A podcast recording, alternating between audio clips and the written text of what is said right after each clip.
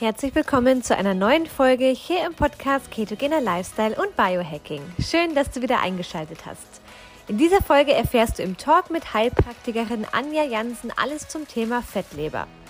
Wir klären heute Fettleber, wie entsteht sie und was kannst du tun? Was genau ist eigentlich eine Fettleber und welche Symptome gehen damit einher? Das und vieles mehr erfährst du in der heutigen Folge. Ganz viel Spaß beim Zuhören!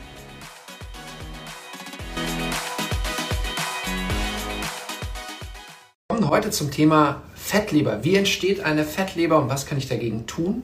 Und wir werden natürlich auch das Thema Insulinresistenz anschneiden, weil das Ganze häufig mit einhergeht. Und heute habe ich zu Gast die liebe Heilpraktikerin Anja Jansen. Sie ist auch Vorstand des Osteopathenverbands und ich sehe gerade, wie sie reingekommen ist und werde sie direkt hinzufügen.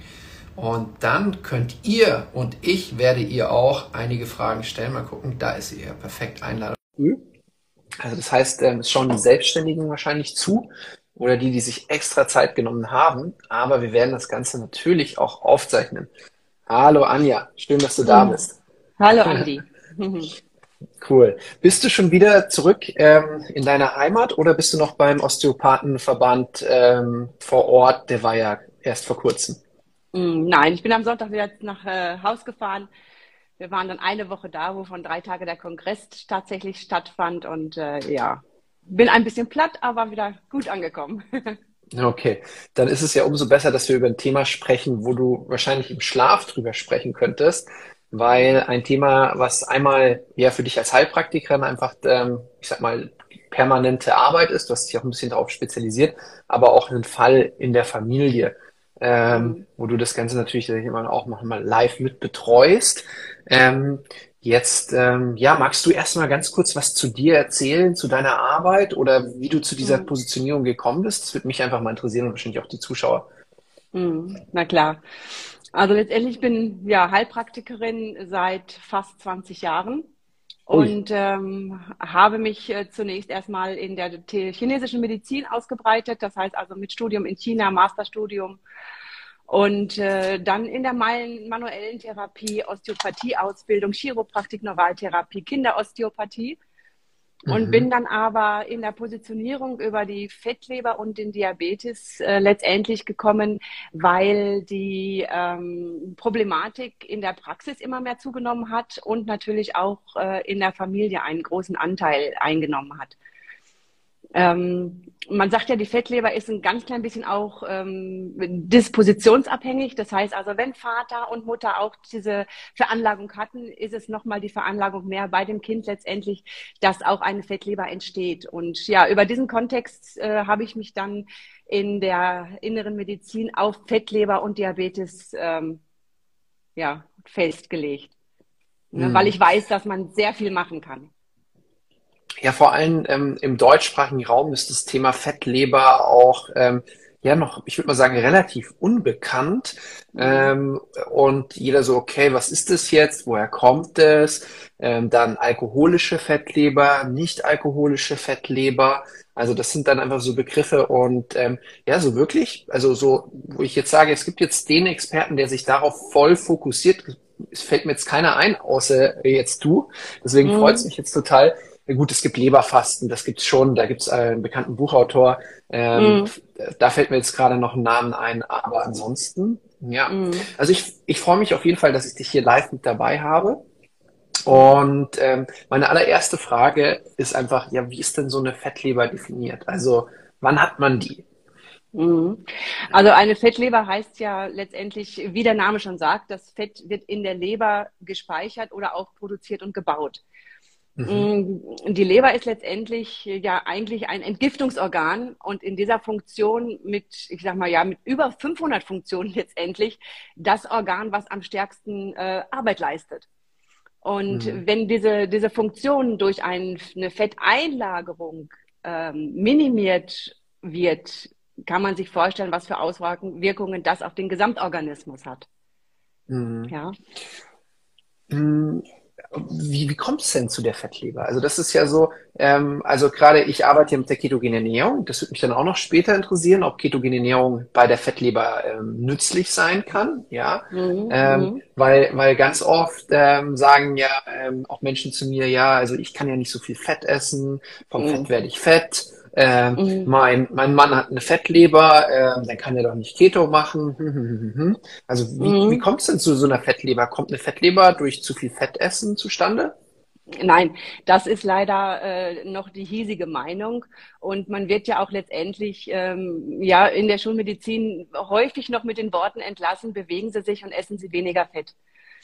Ähm, der Fettgehalt spielt hier eine imaginär unterwürfige Rolle letztendlich. Wenn ich mir natürlich mhm. Fett in Form von äh, Wurst, Fritten zu mir nehme, dann spielt Fett wieder eine Rolle. Aber grundsätzlich ist es so, dass eine Fettleber dann entsteht, wenn ich ähm, zu viel Kohlenhydrate auf der einen Seite zu mir nehme. Kohlenhydrate werden im Übermaß umgewandelt in Fett und eingelagert. Das heißt also, wenn ich zu viel Energie in Form von Kohlenhydraten zu mir nehme, wird das unweigerlich in Fett umgebaut. Das ist also der eine Faktor. Und wie ich mir auf jeden Fall eine Fettleber anzüchten kann, das, mhm. äh, da gibt es einen 100, eine 100% Garantie und das ist die Fructose. Oh, ja. Mhm. Und ähm, da bin ich immer mehr entsetzt darüber, denn die Fructose ist ja nicht unbedingt das, was ich jetzt als Obst zu mir nehme. Das, was ich als Obst zu mir nehme, äh, sage ich mal, in Form von Fructose, vielleicht nach einer Mahlzeit, zwischendurch würde ich sowieso nicht sagen, aber nach einer Mahlzeit ist nicht das, was die Fettleber ähm, produziert, sondern das, was wir im Supermarkt kaufen. Und äh, da bin ich immer sehr entsetzt über die Inhaltsstoffe bei den ganzen zubereiteten Nahrungsmitteln, Lebensmitteln, sogar in Wurst die wir kaufen. Und ähm, das ist also ein sicherer Fakt, um mir eine Fettleber anzuzüchten.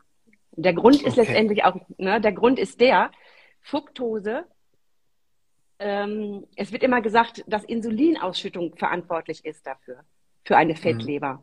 Fructose mhm. macht gar keine Insulinausschüttung. Fructose regt die Leber direkt an, Fett zu produzieren und einzulagern. Ohne Umkehrung. Also Mhm. Sofort. Und, und es ist auch keine Energie notwendig, dass die Fructose ähm, dorthin kommt, sondern man sagt, ähm, dass sie ja diffundiert, also dass sie sich einfach selbst verteilt und halt den Weg dorthin findet. Also ich weiß jetzt nicht genau, wie das ist mit der Transport, also genau. also mit, der, mit dem Transport, aber ähm, mhm. ich kann mich noch an den Biochemieunterricht vor oh, mittlerweile über mhm. zehn Jahren ähm, ähm, einfach erinnern. Und zum Beispiel halt der normale Zucker, also die verschiedenen Zuckerformen, die brauchen Energie, damit überhaupt das ähm, transportiert wird. Und Alkohol genau. wird gerade noch ähm, ergänzt. Das ist dann einfach mhm. die, die alkoholische Fettleber, ähm, mhm. wo halt einfach direkt einfach die Leber stimuliert. Jetzt hast du aber was einfach ganz Spannendes gesagt. Und ja, wir haben ähm, Menschen vom Fach, die hier im ähm, Interview mhm. immer wieder bei mir zusehen und auch später im Podcast und auch Menschen, wo, wo ich jetzt sage, okay, die brauchen einfach praktische Tipps, um das nochmal besser zu verstehen. Mhm. Und ich bringe jetzt einfach mal so ein Beispiel. Ähm, ähm, meine, meine Mutter, äh, ich liebe sie über alles und sie ähm, ist auch super gesundheitsbewusst immer gewesen und es mhm. gab halt so einen Moment, wie eigentlich jeder, der ähm, ja, hat vor, ich würde mal sagen, 15 Jahren versucht hat, seine Gesinder, äh, Kinder gesund zu ernähren oder sich selbst gesund zu ernähren, dann war auf einmal Vollkorn-Hype. Dann war auf einmal ah, Zucker ist nicht so gut, okay, dann nehmen wir eben die Fructose. Also ich kann mich tatsächlich dran erinnern, mhm. dass wir als, äh, als Zuckerersatz Fructose zu Hause hatten. Ja, also ich glaube, mittlerweile wissen es die meisten, aber es ist noch nicht überall angekommen. Fructose mhm. ist nicht besser, dann nimm lieber mhm. den normalen Zucker, könnte man jetzt mal so direkt sagen, oder? Ja, definitiv. Also da ist der normale Zucker in Maßen äh, durchaus die bessere Wahl. Also wir wollen jetzt nicht den schön reden. Es gibt auch Süßungsmittel wie Erythrit oder Stevia, äh, genau. die einfach keinen, keinen Einfluss hat auf die Leber oder jetzt auf, ähm, ja. auf das Insulinlevel. Ähm, genau. Und was, was halt du gesagt hast, ist Obst, aber ich möchte es nochmal getrennt halten. Das andere ist, okay, die Nahrungsmittelindustrie gibt überall Fructose mit dazu. Also das genau. heißt, es wird halt in Fertigprodukte beigemischt. Und, mit vielen äh, unterschiedlichen Namen. Genau, also ich habe mal, wir haben mal eine Liste auf der Webseite veröffentlicht mit all den verschiedenen Zuckernamen, die es gibt. Und da gibt ja. es echt viele. Und das Fiese ist, Ähm, eigentlich müsste man die wahrscheinlich so quartalsmäßig updaten, weil die Nahrungsmittelindustrie sich wieder neue Namen einfallen lässt. Genau, genau. ähm, genau. Aber ja, eigentlich kannst du dir merken, wenn bei den Zutaten sehr viele Namen dastehen, ist das Lebensmittel meistens kein Lebensmittel mehr. Und wenn mhm. es ein Name da ist, den du nicht kennst, dann würde ich davon auch erstmal so ein bisschen Abstand nehmen. Genau. Ähm, einen sehr spannenden Test, wo ich dir einfach noch erzählen muss, ist, ähm, normalerweise, wenn ich Nahrungsmittel, Nahrungsergänzungsmittel für mich konsumiere, dann schaue ich mir die immer ganz genau an. Aber ich habe auch mal für mich so ein Blutbild gemacht, äh, beziehungsweise mal so einen Selbsttest. Ähm, mhm. Da habe ich einen Test zugeschickt bekommen, habe den gemacht, ähm, es wurde ins Labor geschickt und ich habe dann direkt meine Antwort bekommen. Und weil die mir gesagt haben, pass auf, dir fehlt äh, Mangan, dir fehlt das, dir fehlt Kupfer, dir fehlt das, ja, also zwei, vier Sachen oder so haben mir gefehlt. Ähm, mhm. Und dann haben sie mir direkt ein Produkt empfohlen. Und ich so, hey, die empfehlen mir ja direkt ein Produkt, was perfekt für mich passt. Dann habe ich mal nicht die Zutaten äh, mir angeguckt, sondern direkt auf Bestellen gedrückt. Ja, mhm. also mhm. ja, ich habe das Ganze, ich habe das Produkt bestellt. Eine Woche später war war, war viel schneller da. Nur ähm, damals hatte ich so einen Blutzucker-Dauermesser an meinem Arm. Ja, und an dem Tag habe ich gar nicht ähm, wirklich groß drauf geschaut. Das ist halt gelaufen. Ganz am Anfang schaue ich immer, aber da habe ich gar nicht richtig geschaut. Aber mhm. was passiert ist, ich habe dieses Supplement am Morgen genommen mhm. und mein, und das ist eigentlich so ein Obst, Gemüse, Kräuterpulver gewesen, aber ähm, ich habe es vormittags genommen und ich mhm. hatte den ganzen Tag unglaublich viel Hunger. Und normalerweise ja. bin ich einfach konzentriert, kann mein Zeug machen, aber ich wollte eigentlich fasten und ich habe schon so, obwohl ich dann halt erst um zwölf, eins entspannt esse, habe ich um elf gemerkt, oh, ich brauche jetzt irgendwas, ich muss jetzt irgendwas essen. Ja, dann mhm. habe ich was gegessen. Eine Stunde später hatte ich wieder Hunger, habe dann richtig Mittag gegessen und ich so, was ist denn das? Und dann ich so, mhm. hey, ich habe ja den Chip, schauen wir doch mal drauf. Und dann mhm. sehe ich halt wirklich rauf mhm. und dann wieder runtergefallen. Und ich so, mhm. okay. Mhm. Und dann, und dann ich so, okay, jetzt schaue ich mir die Zutaten mal an. Und ja, da waren zwei Zuckernamen drin und einer davon war Fructose. Und, genau. und das ist, und das ist so halt so wieder dieses Erstaunliche, dass halt Menschen versuchen, mhm. diszipliniert ihre Ernährung umzustellen, aber halt manchmal solche Fallstricke drin sind, wo du halt mhm. dann gegen dich selbst ankämpfen musst. Also ich meine, diese Willenskraft hat keiner, wenn dein Blutzucker dir einfach durch die Gegend fliegt. Nein. Ähm, mhm. Du kämpfst gegen dich selbst, ja. Genau. Ähm, und, und das Gleiche halt jetzt, du hast gesagt, hey, Obst, da ist ja nie so hoch konzentriert Fructose drin, das ist ja gekoppelt an Ballaststoffe. Also da, da, da spricht man ja dann auch vom glykämischen Index. Also das heißt, äh, das geht nicht unbedingt so steil und wieder runter, ja. Wenn ähm, ich es in Kombination mit einer ganz normalen Mahlzeit nehme, ne? Das ist der ja. Unterschied. Mhm. Ja. Und, und das ist eben auch so dieses typische, also dieses frühere typische Influencer-Essen. Ähm, wenn, äh, wenn man jetzt so, ich so durch die Welt reist, dann sieht man ja immer wieder so an tropischen Orten diese Acai Bowl, ja, äh, mit mhm. ganz viel Banane drinnen und dann mhm. geschreddert, also ähm, Obst geschreddert, super lecker. Ich mag es auch total gerne. Ähm, aber tatsächlich, wenn man das jetzt morgens isst und es sind nicht noch viele Fette mit dabei oder Proteine, dann passiert mhm. das Gleiche. Du isst es, bist erstmal total mhm. satt. Ähm, und hast dann aber auch den ganzen Tag wieder Hunger. Und, genau. und das ist, und deswegen sagst du halt, okay, das Timing ist wichtig. Und magst genau. du das nochmal erklären? Wann würdest du jetzt empfehlen, Obst zu essen?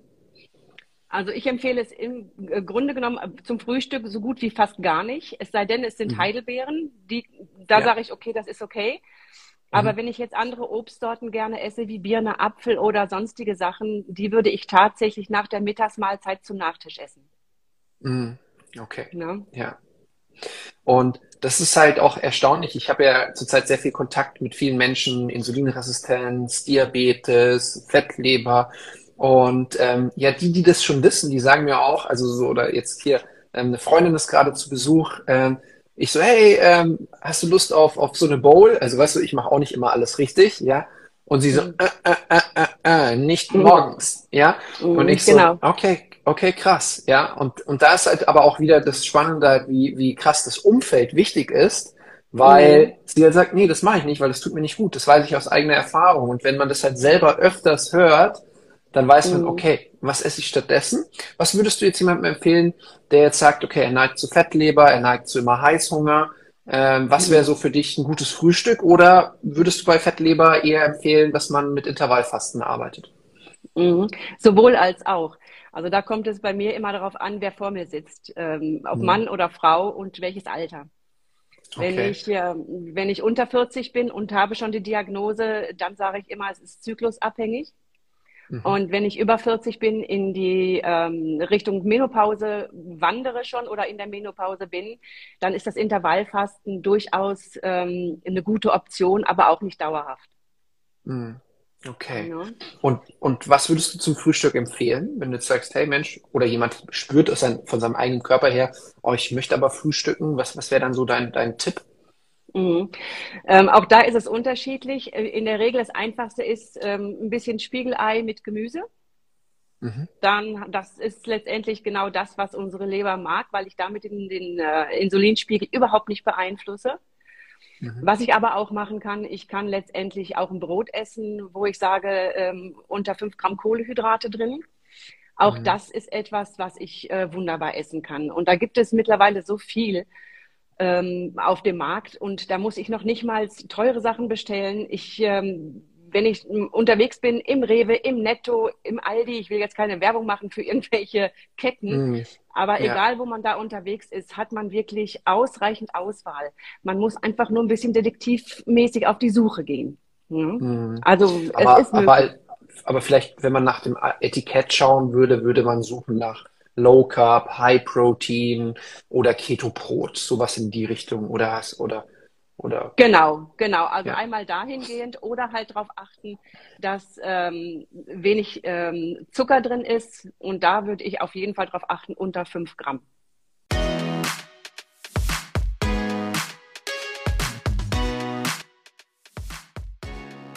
Andreas und Florence sprechen immer wieder von den exogenen Ketonen. Du willst wissen, wie diese funktionieren? Dann schau doch mal auf die Webseite bzw. auf den Link in den Show Notes. Mit exogenen Ketonen kannst du in 50 bis 60 Minuten in der Ketose sein und die meisten Vorteile ohne permanent strikt der ketogenen Ernährung zu folgen genießen. Solltest du an einer guten Quelle interessiert sein und die Betreuung für alle My Keto Coach Kunden genießen wollen, melde dich unbedingt wegen deiner Bestellung bei den Coaches. Sie helfen dir gerne weiter.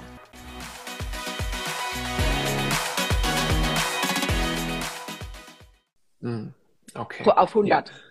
Das ist eigentlich immer so ja auch, was man bei der ketogenen Ernährung empfiehlt. Deswegen, das genau. kennen die Leute schon bei mir ganz gut, ja. Genau. Ähm, so, was habe ich noch? Ähm, ja, äh, jetzt ist es ja so, wenn jetzt jemand nicht weiß, ob er eine Fettleber hat, wie findet er denn das heraus?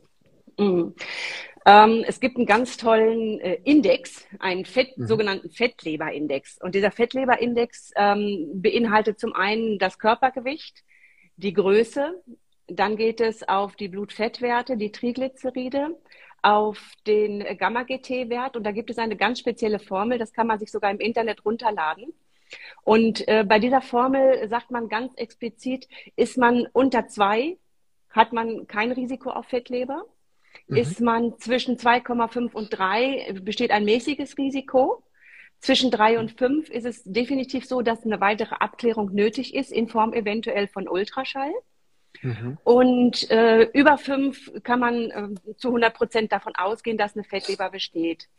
Wenn mhm. ich aber jetzt den Bauchumfang messe, dann können wir fast schon sagen, dass ein Bauchumfang ab einem Meter äh, auch fast zu 100 Prozent sicher eine Fettleber drunter liegt. Mhm. Ja, das sind so die Faktoren. Ansonsten gibt es ganz klassisch äh, der Bauchultraschall. Der ist von der Wertigkeit gleich wie ähm, dieser Fettleberindex. Mhm. Die Problematik bei beiden ist, dass man ähm, nicht sofort es weiß. Also wenn diese Sachen sind, ich sage mal, der Fettleberindex über 50 und der Bauchultraschall positiv, dann habe ich schon eine 20 bis 30 prozentige Verfettung der Leber erreicht. Mm. Ja, das ist mm. also nicht der Anfang. Mm. Also ja. eigentlich jetzt die meisten Menschen, die sich jetzt in Anführungszeichen klassisch ernähren, die jetzt nicht eine bestimmte Ernährungsweise machen, be bestimmt bewusst, sondern regelmäßig normales Brot, Bäcker, Nudeln, Pizza, ein bisschen größeren Bauchumfang haben, ähm, ist auf jeden Fall in irgendeiner Form schon, mhm. ähm, ja, ist auf jeden Fall schon so eine Form von Verfettung auf dem Weg, kann man sagen, wahrscheinlich, oder, oder sehr wahrscheinlich. Genau. Ja, genau, genau. Was ich, was auch, okay. äh, finde ich, immer, immer sehr wichtig ist, das sind diese, diese sogenannten untypischen Symptome. Ne? die mhm. dazu zählen wie die Müdigkeit, die Abgeschlagenheit, ähm, der Wechsel von Heißhunger bis hin zu Appetitverlust. Viele sagen auch, ich habe gar keinen Hunger. Ja, mhm. ähm, das ist auch schon so ein Indiz dafür. Oder Druckgefühl im Oberbauch, äh, Verdauungsbeschwerden, Übelkeit. Die sind so unspezifisch, aber häufig schon der erste Schritt in die Fettleber hinein. Mhm. Und ähm, also wenn jemand einfach den Verdacht hat, dann kann er über die Blutwerte und die Formel mit, mit Größe, Gewicht ähm, einfach das Ganze eingeben, kriegt dann selber einen Wert und wenn der mhm. Wert halt, äh, ich sage jetzt mal nicht optimal ist, dann würdest mhm. du wahrscheinlich den Bauchultraschall empfehlen oder man mhm. liegt beim Arzt eh schon zur kompletten Untersuchung da und zu sagen, pass auf, ich würde gerne mal präventiv das anschauen lassen. Ich meine, das so Ultraschall gehört ja zur Routineuntersuchung, kann jeder mhm. Arzt normalerweise machen oder, genau. oder muss er da zu einem Experten? Ja. Nein, nein, nein, kann in der Regel jeder Internist machen. Ähm, was ich noch in der Prävention sehr wichtig finde, das ist, ähm, wir wissen ja, dass die Insulinresistenz mit der Fettleber zusammenhängt und da kommt halt bluttechnisch nochmal der HOMA-Index in, ins Spiel. Mhm. Und wenn der HOMA-Index ja. erhöht ist, ist das sogar noch ein Vorwarnzeichen für die Fettleber. Ne? Also das ist mhm. so das erste Zeichen, dass die Fettleber im Entstehen ist. Mhm. Also das ist super, dass du das nochmal wiederholst. Ähm, vor einem Live vor drei Wochen oder so habe ich auch mal über Insulinresistenz und HOMA-Index gesprochen. Danach mhm. ist eine Kundin von mir zu ihrem Hausarzt und sie hat gesagt, bitte für mich den HOMA-Index messen. Der mhm. Hausarzt hat gesagt, hm, warum denn das? Äh, wir können auch ein normales Blutbild machen und sie, und dann der Hausarzt, ja, das kostet 29 Euro oder irgendwie sowas, vielleicht 34, irgendwie sowas war es, ja. Und sie so, ja, gerne bitte machen, zahle ich selbst. Und er genau. schaut sich unglaubwürdig an. Ja, und zwei, drei Tage später oder wann das Teil fertig war, hat sie geschrieben, oh, mein Arzt war ganz erstaunt, woher ich das wusste, dass das gemessen werden sollte. Mhm. Ich habe eine richtige Insulinresistenz. Mhm, ja. Genau. Und das ist halt einfach, ähm, ja, äh, verrückt. Die Insulinresistenz geht so vielen Folgeerkrankungen halt einfach voraus. Und genau. äh, jetzt muss Florence kurz durch, ja. ich, bin, ich bin extra hier ins Zimmer rein, weil wir gerade Besuch haben. Ähm, ja. Aber Internet geht auch gut, weil wir übers Datenvolumen drin sind. Du hörst mich oder passt alles? Ja. Ja, perfekt, perfekt. Mhm. Okay, prima. Auch von Asien. Okay, ich habe noch ein paar andere Fragen. Also mhm. das war jetzt so, gibt es einen Zusammenhang zwischen Insulinresistenz, Diabetes und Fettleber? Mhm. Ähm, und ja, also die Fettleber und Diabetes ist quasi die, ähm, kommt nach der Insulinresistenz, fast immer geht die Insulinresistenz voraus. Kann man das so sagen? Das kann man tatsächlich so sagen, ja. Und zwar hm. der Zusammenhang Ma ist. Mh. Nee, bitte, bitte. Okay. Der Zusammenhang ist folgendermaßen. Also bei einer Insulinresistenz produzieren wir ja immer mehr Insulin. Mhm. Das Problem ist ja, dass unsere Zellen nicht mehr darauf ansprechen, das Schlüssel-Schloss-Prinzip funktioniert nicht mehr. Mhm. Je mehr Insulin produziert wird, desto mehr haben wir ähm, auch Blutzucker im Blut drin. Dieses, ja. Dieser Zucker muss ja irgendwo hin. Und ja. das ist wie so eine Notschiene vom Körper. Dieser Zucker wird umgewandelt in Fett und eingelagert. Also mhm. man weiß definitiv, dass die Insulinresistenz die Vorstufe der Fettleber ist. Mhm. Und das Witzige an dieser Sache ist, dass der Morgenzucker, den ja kaum einer hat, weil wann gehen wir Blut abnehmen? Wir stehen auf, wir, ne, ja, aber wir rennen mhm. erst rum und meistens mhm. ist es zwei Stunden später, ehe wir beim Arzt mhm. sind. Dann haben mhm. wir meistens den Zucker schon wieder etwas runter. Der mhm. Morgenzucker, wirklich, der wird produziert von der Insulinresistenz und von der Fettleber. Und das ist auch ein Marker. Das heißt also, hm. wenn dieser Morgenzucker da ist, ist das die erste Stufe vom Diabetes mellitus. Aber hm. ne, vom, von den anderen beiden Sachen verursacht. Als ich ja diesen Dauerchip von Blutzuckermessungen getragen hatte, habe ich auch mal eine Grafik einfach gepostet mit den verschiedenen Werten. Mhm. Also 80 bis 100 äh, quasi ideal oder auch 60 bis 80 äh, könnte mhm. der Blutzucker ja auch noch sein äh, mhm. wenn du einfach komplett in Ruhe bist.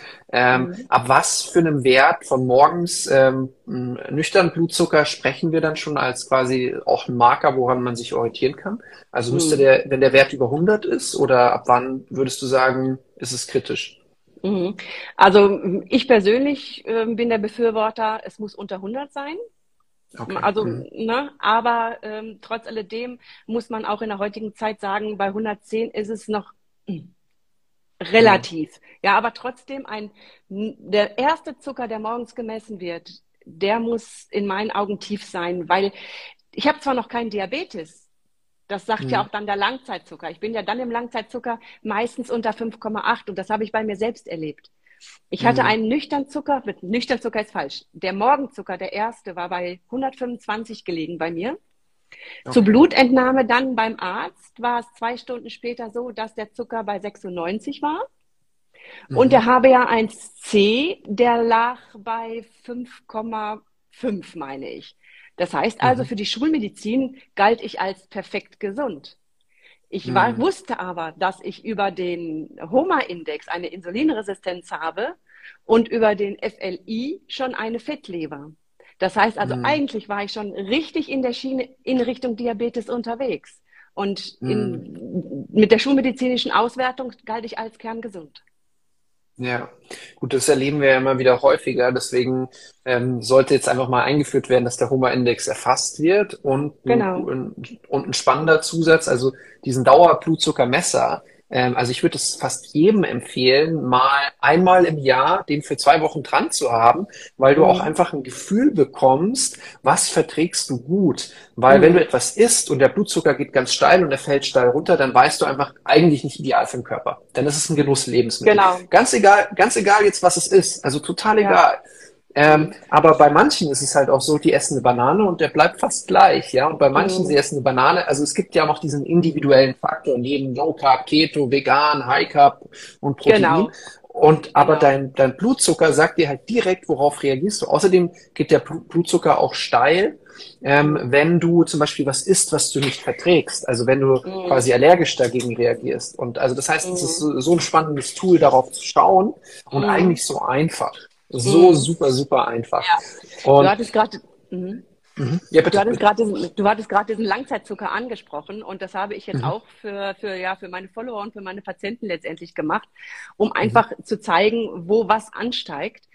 Ähm, das war für mich jetzt sehr schwierig. Ich habe mich in, jetzt in der, bei dem Kongress tatsächlich mal nicht ketogen ernährt, also wirklich nicht drauf, unbedingt drauf geachtet. So ein bisschen schon, was ich esse, aber ich habe trotzdem auch ähm, Kohlenhydrate zu mir genommen. Da muss mhm. ich sagen, fiel mir das sehr schwer, die Auswertung, da ich ja exogene Ketone zu mir nehme. Ich hatte also einen ständig stabilen Blutzucker dadurch. Das mhm. Einzige, was trotz ähm, exogener Ketone meinen Blutzucker völlig aus der Bahn geschmissen hat, das war tatsächlich Traubensaft. Trauben, ja gut, Trauben, ja, Traubensaft Ratzfatz. ist halt auch wieder extrem, äh, ich sag mal, zuckerhaltig, dann ja, äh, ja in, in, mhm. in Saftform, äh, super spannend, ja. Also zu exogenen Ketonen würde ich dich auch noch was fragen, wenn du es schon gerade ansprichst. Mhm. Ich weiß, du testest sie jetzt schon lange für dich, hast sie aber auch im mhm. Einsatz mit Patienten, tolle Erfahrung mhm. mit dem Blutzucker. Aber jetzt äh, mal so generell, jetzt haben wir ja gesprochen, woran erkennt man eine Fettleber, Blutwerte, mhm. was kann, ja, also so, ähm, also ernährst du dich ketogen, wäre noch eine Frage, hast du ja gesagt. Machst du, hast du nur beim Kongress nicht gemacht, aber jetzt einfach mal so generell, was mhm. für Methoden gibt es, ähm, den Blutzucker stabil zu halten und die Fettleber, ja, eine Fettleber ist reversibel, kann man sagen. Also du würdest wahrscheinlich Fall. sogar, du würdest wahrscheinlich sogar sagen, Diabetes ist reversibel oder zumindest mhm. so, dass man keine Symptome mehr hat. Da muss man immer ein bisschen vorsichtig sein, was man sagt, mhm. aber ähm, ich habe es schon oft gesehen, ähm, mhm. dass man komplett symptomfrei sein kann. Aber jetzt deine Top-Tipps ähm, beim Thema Fettleber und Insulinresistenz. Also was äh, von allen Seiten, was, was würdest du empfehlen? Mhm.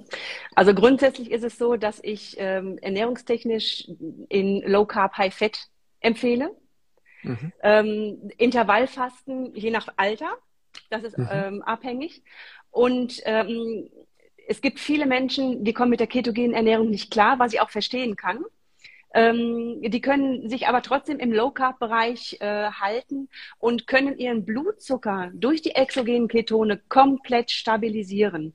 Was den Vorteil hat, dass man äh, keinen Heißhunger mehr hat, dass man äh, mehr Energie hat, um letztendlich auch in die Bewegung zu kommen, weil das ist ja etwas, was auch eine große Rolle spielt bei der Fettleber. Ich muss in Bewegung kommen. Und da ist auch mhm. wieder der Faktor, was mache ich? Mache ich Sport? Mache ich Krafttraining? Mache ich Ausdauer? Das ist auch wieder von dem davon abhängig, wie der Gesundheitsstatus ist. Generell mhm. ist Krafttraining gut und in der Kombination mit Ausdauer. Ne? Mhm. Also das ist immer ganz individuell. Aber die exogenen Ketone machen für mich eigentlich das Ganze erst rund. weil ich mhm. damit den Vorteil habe, auch wenn ich mich mal nicht komplett ketogen ernähre, habe ich trotzdem alle Vorteile ne, der mhm. ketogenen Ernährung. Ja. Ähm, Gibt es einfach Sachen, die man nutzen kann, um die Leber noch zusätzlich zu entgiften? Also, ja, genau. Gibt es, wobei ich da auch mhm. im Vorfeld sagen muss, die Entgiftung ist nicht das, was eine Leber entfettet. Das denken viele. Ah, okay. Ja, mhm. es denken ganz viele, die kriegen die Diagnose Fettleber, ach, entgifte ich mal die Leber. Das mhm. ist schön und das ist auch, die Leber freut sich ein wenig darüber, es baut aber kein mhm. Fett ab. Was ich mhm. machen kann, sind definitiv Bitterstoffe, die kann ich zu mir nehmen. Eine Mikrostoffernährung ist ganz wichtig. Dazu zählt äh, das Vitamin C, das Vitamin E, das Vitamin B6, das Vitamin B12. Und dazu muss man wissen, dass diese untereinander agieren und in Kombination eigentlich erst den richtigen äh, Effekt erzielen. Ähm, mhm. Omega-3 ist mega wichtig, Vitamin D3 ist mega wichtig. Ja, und Bitterstoffe, die hatte ich jetzt schon erwähnt. Also das Hast ist echt erwähnt, so eine, ja. ne, das ist eine Trias. Ich muss antioxidativ arbeiten, weil eine Fettleber letztendlich entzündungsfördernde Marker hat. Das heißt also, mhm. eine Fettleber produziert Entzündungen im ganzen Körper. Das heißt also, diese Silent Inflammation nennen wir das in der. Mhm. Stille Entzündungen, ja. Genau. Ähm, hier noch eine, eine Frage, eine Zuschauerfrage. Also äh, wenn du von äh, Low Carb sprichst, ich duze dich mal weiterhin. Ich glaube, dein Nein. Follower oder hier dürfen dich auch alle ähm, duzen. ähm, ähm, also wenn du jetzt von Low Carb sprichst, ähm, mhm. was wäre so deine Höchstmenge an Kohlenhydraten? Mhm. Äh, die Höchstmenge an Kohlenhydraten sind tatsächlich 40 Gramm. Okay, da sind wir ja schon fast bei Keto, könnte man sagen. Mhm. Nur halt bei Keto wäre halt noch Fett quasi ähm, zu erhöhen. Genau. Ja. Genau. Dann ist, dann ist das für dich der hauptsächliche Unterschied. Ja, was du ja schon erwähnt hast, eben, dass die Ketone einfach dir auch helfen, wenn du Kohlenhydrate isst, dass sie den Blutzucker stabilisieren, aber sie halt auch nicht alles können. Also gerade bei superzuckerreichen Obst, äh, Lebensmittel wie Traubensaft, äh, die spannende Funktion von exogenen Ketonen entzündungshemmend. Fettleber genau. ist ja auch zu, zu viel. Also das heißt, da kommt man von mehreren Seiten. Ähm, Jetzt genau. ist es genau. ja also auch bei der Leber so, es gibt ja auch diesen Zusammenhang Cortisol, Insulin, mhm. ähm, dass die im Wechselspiel sind und zu viel mhm. Insulin natürlich auch wieder Insulinresistenz, Fettleber etc. Arbeitest du da mit Methoden, um einfach den Stress zu reduzieren? Also gibt es da noch einfach Hacks von dir, Thema Schlaf? Oder sagst du, okay, mhm. das ist einfach nicht dein Feld, da schickst du sie zu anderen Experten. Wie gehst du da vor? Mhm.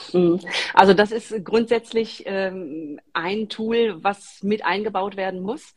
Denn wenn ich äh, nicht genug Ruhephasen habe und der Cortisol hoch ist, bin ich wieder im gleichen äh, Teufelskreislauf drin mit der Insulinresistenz und damit in der mhm. Fettleber.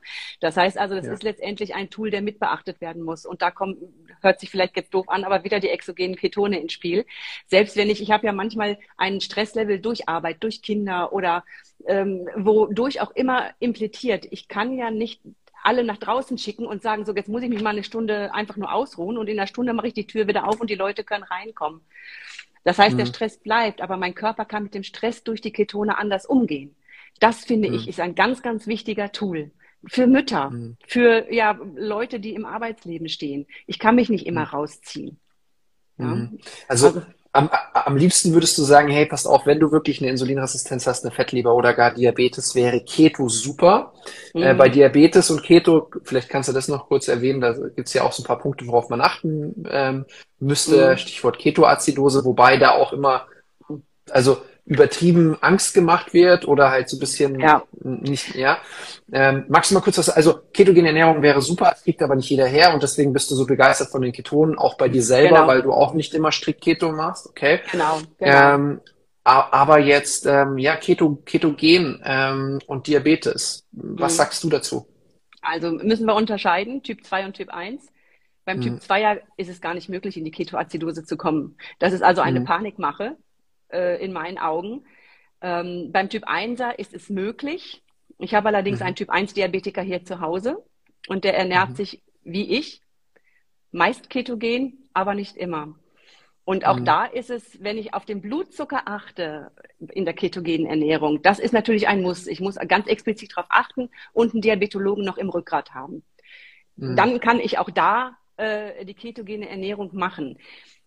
Wobei ich beim Typ 1er noch mehr darauf achte, dass da die exogenen Ketone genommen werden, weil da das Spiel etwas schwieriger ist. Aber beim Typ 2er braucht man keine Angst haben. Mhm. Ich kenne einige Typ 1 Diabetiker, dass wenn sie sich strikt ketogen ernähren, dass sie gar kein Insulin mehr brauchen. Genau. Ähm, sind, sind oft welche, die noch so eine klitzekleine Restwirkung haben, jetzt mhm. ähm, ähm, von der Bauchspeicheldrüse. Ähm, oft sind es auch Extremsportler und ähm, die sagen dann, hey, wenn ich gerade äh, Triathlon mache, dann kann ich Kohlenhydrate essen, weil mein Körper sowieso alles verbrennt. Ja, das genau. ist so, also ist vielleicht jetzt nicht unbedingt ideal, aber also, also das heißt, ähm, wir, wir machen jetzt keine Werbung für Keto und Typ 1 Diabetik, sondern wir haben einfach nur mal erwähnt, es gibt Menschen, die das machen. Das ist theoretisch möglich. Mhm. Wenn man das machen will, sollte man, ja, selber vom Fach sein oder am besten jemanden auch ähm, haben, der einen dabei betreut. Genau. Ähm, aber einfach nur mal kurz, also der Typ 1 Diabetiker, der sich ketogen ernährt, der kann wirklich diese Ketoazidose bekommen. Ähm, was, ähm, was schaut er sich an, damit er, damit er das, ähm, also damit das nicht passiert? Also einfach aus Interesse, worauf muss der mhm. achten? Er schaut sich einfach den Blutzucker an oder die, schaut er sich die genau. Ketosewerte an oder, oder was misst er? Beides. Beides, beides. ja. Mhm, genau. Mhm. Also er muss beides im Auge behalten und beides äh, sollte im Rahmen liegen. Mhm. Also das heißt, wenn die Ketonwerte so langsam fünf, sechs äh, werden dann, okay. Ja, das also, ist schon für eine Typ 1 zu hoch, oder? Wahrscheinlich. Genau, also man sagt ja letztendlich, dass es so ist, ähm, dass eine Ketoazidose erst bei über 10 letztendlich entsteht, äh, dass ja. man da die Gefahr läuft. Beim Typ mhm. 1 Diabetiker wäre ich einfach ein bisschen vorsichtiger. Mhm. Was wäre da so ein Höchstwert, wo du nicht überschreiten wollen würdest? Drei? Mhm. Nee, also ich würde, glaube ich, da auch schon bis fünf gehen, wenn der Blutzucker stabil bleibt. Ne? Mhm. Weil man merkt ganz einfach, dass der Typ 1 Diabetiker, ich sehe es an meinem Mann, der kommt viel leichter in die Ketose rein. Also ich muss mich okay. echt abmühen mit der Ernährung, dass ich da reinkomme.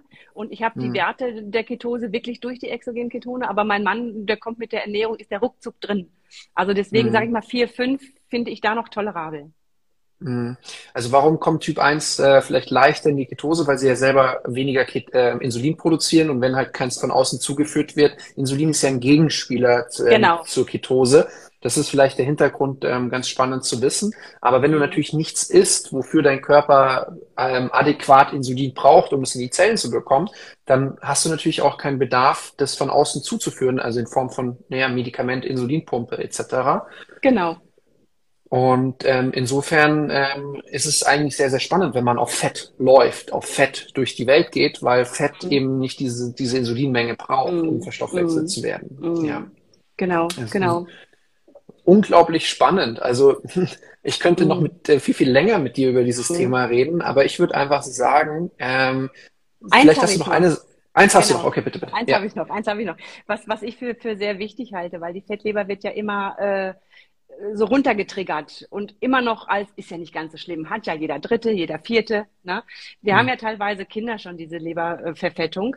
Und was ja. ich, was ich einfach mal auch der Welt sagen möchte, ist, dass in der Medizin wird es als das tödliche Quartett bezeichnet. Und das tödliche mhm. Quartett ist das metabolische Syndrom. Und dazu gehört das Bauchfett, also die Fettleber, mhm. erhöhter Blutzucker, erhöhte Blutfettwerte und die, äh, die Hypertonie, das heißt der erhöhte Blutdruck. Blutdruck.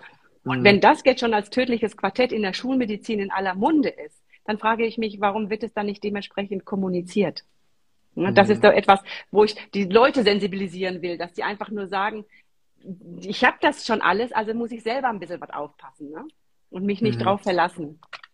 Also selbst die Schulmedizin sagt, es ist das tödliche Quartett und Fettleber, genau. also Bauchfett, ist ein Punkt. Aber wenn man einfach nur die Fettleber irgendwie so erkennt oder so, wird trotzdem eigentlich nicht gehandelt. Genau. Ähm, oder irgendeine Empfehlung ausgesprochen, sondern wie du gesagt hast, ja, bewegen Sie sich mehr, essen Sie weniger Fett, was ja überhaupt genau. keinen Sinn. Also klar, also ja. Ja, Wahnsinn. Also vielen Dank dafür deinen Input und ähm, für alle, die sich fürs Thema Fettleber, Insulinresistenz, Diabetes einfach interessieren, dein ganzer Account dreht sich über dieses Thema, ähm, genau. weil du gesagt hast, Mensch, ähm, du bist Heilpraktikerin, ähm, Vorsitzende im Osteopathenverband und das ist ein Thema, wo ganz wenig ähm, Aufmerksamkeit bekommt und deswegen sprichst du auf Social Media darüber, weil du halt einfach aufgrund von eigener Geschichte, aufgrund von familiärer Situation einfach voll und ganz sowieso im Thema drin bist und meiner Meinung nach braucht es dazu echt viel, viel, viel, viel mehr Aufklärung. Und ähm, dann ähm, dir eine gute Erholung. Ich weiß, letzte Woche war sehr, sehr intensiv. Und ja. danke, dass du dir trotzdem die Zeit genommen hast für ähm, dieses Interview. Jetzt eine Frage noch. Ich mache seit drei mhm. Jahren Intervallfasten äh, 14-10, habe sehr wenig Fett um die Organe, obwohl ich vielfettige Nahrungsmittel zu mir. Okay, das ist ja, ja. einfach eine, eine, ja, super. Also prima. Genau, super. Also Fett macht nicht Fett. Intervallfasten ist ja eh eine Empfehlung von dir ähm, bei, beim Thema Fettleber. Also hier nochmal die Bestätigung. Vielen Dank, Becker. Und mhm. einen wunderschönen Mittag nach Deutschland. Ciao, ciao. ciao, tschüss.